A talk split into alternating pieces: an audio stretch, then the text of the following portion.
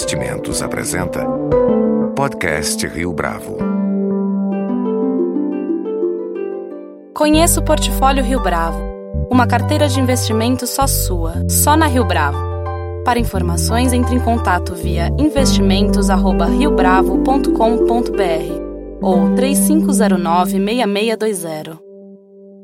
Este é o podcast Rio Bravo, eu sou Fábio Cardoso. O ano de 2017 tem apresentado inúmeros desafios, não só para a recuperação da economia brasileira, mas em especial para as empresas que buscam manter seu desempenho em alta performance.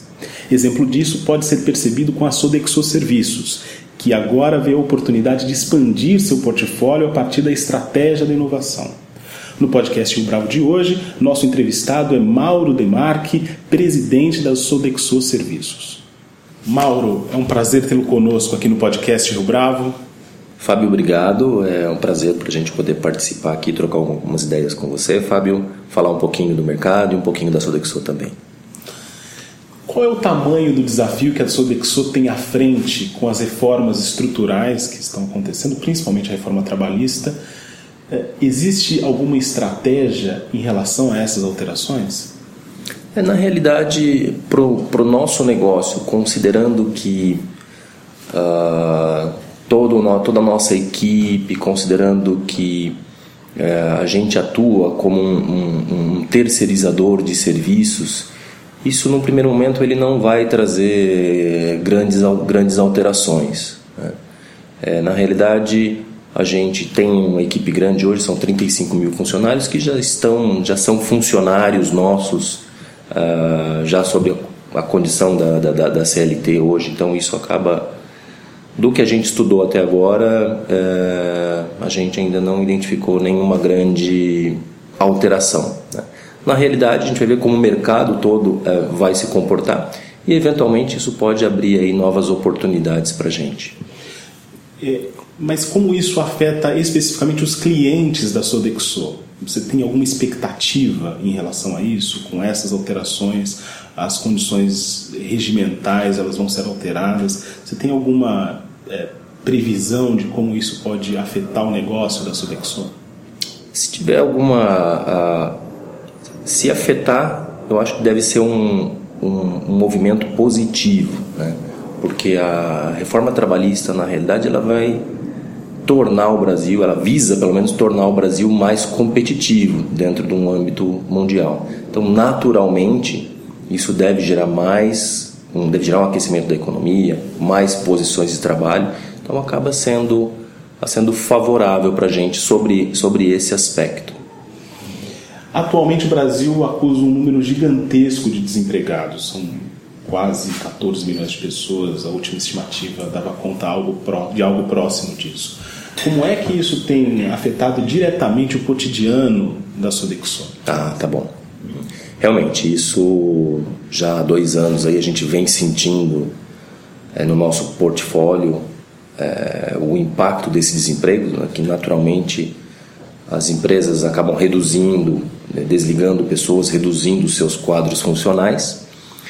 E a gente tem os restaurantes dentro das empresas, então naturalmente a gente acaba servindo menos pessoas. Né? Então isso traz aí dois, dois cenários. Né? O primeiro que é como a gente administrar essa redução. Então isso naturalmente sempre toca na nossa margem.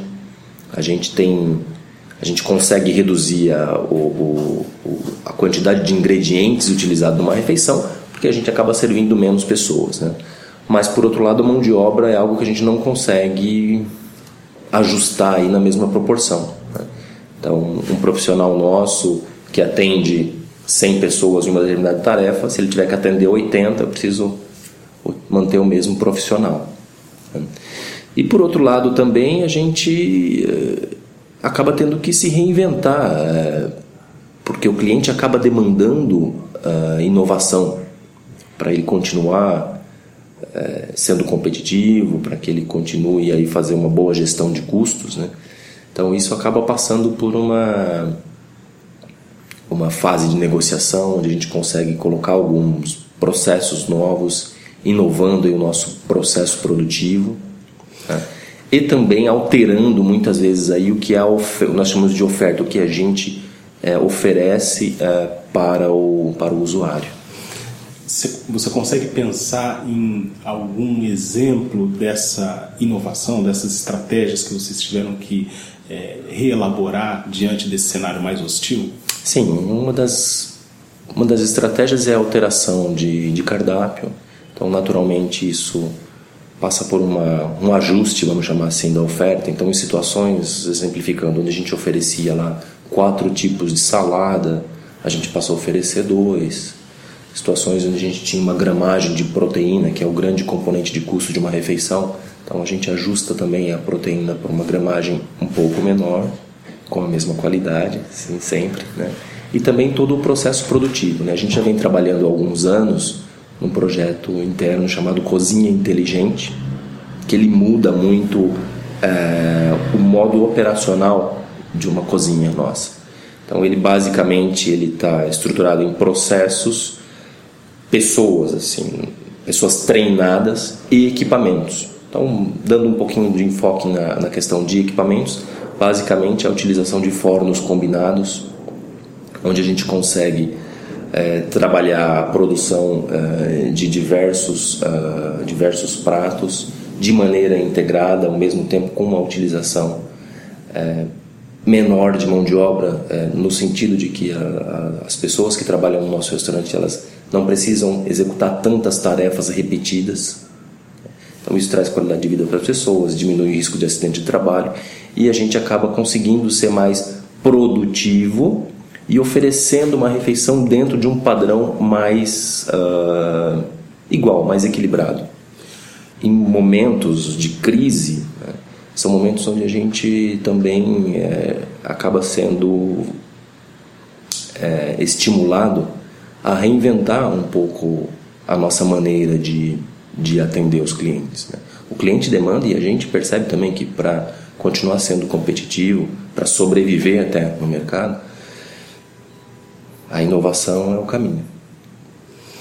A propósito de gestão, qual é a agenda de temas que você tem buscado desenvolver junto à Sodexo, desde a sua chegada à empresa, fazendo uma espécie de uhum.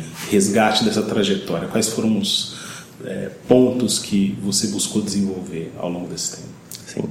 Bom, a gente sempre cuidou de três pilares aí, né? Então, o primeiro pilar é, primeiro de tudo, é a segurança alimentar.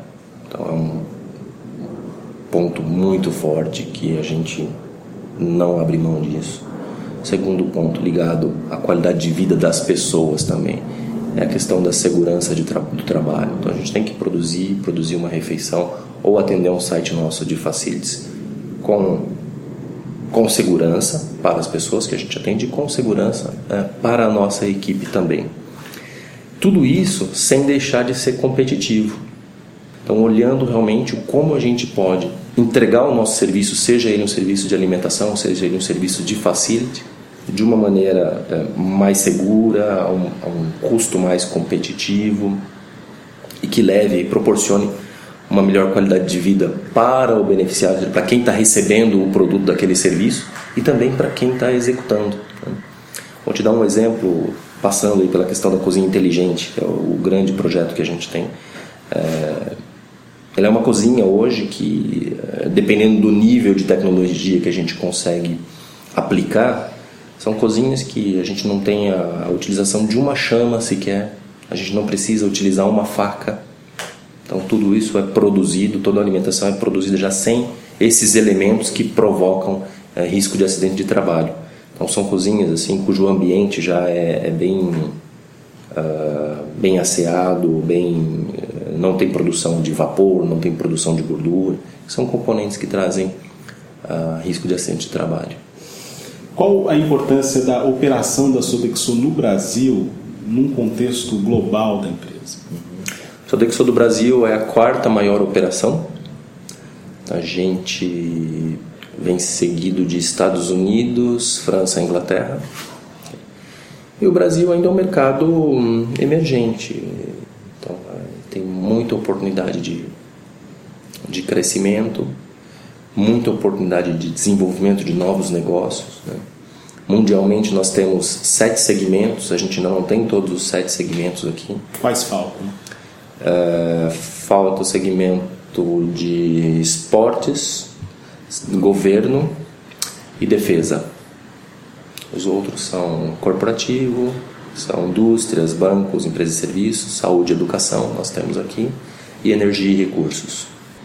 Os serviços corporativos hoje predominam aqui dentro do nosso portfólio. Né?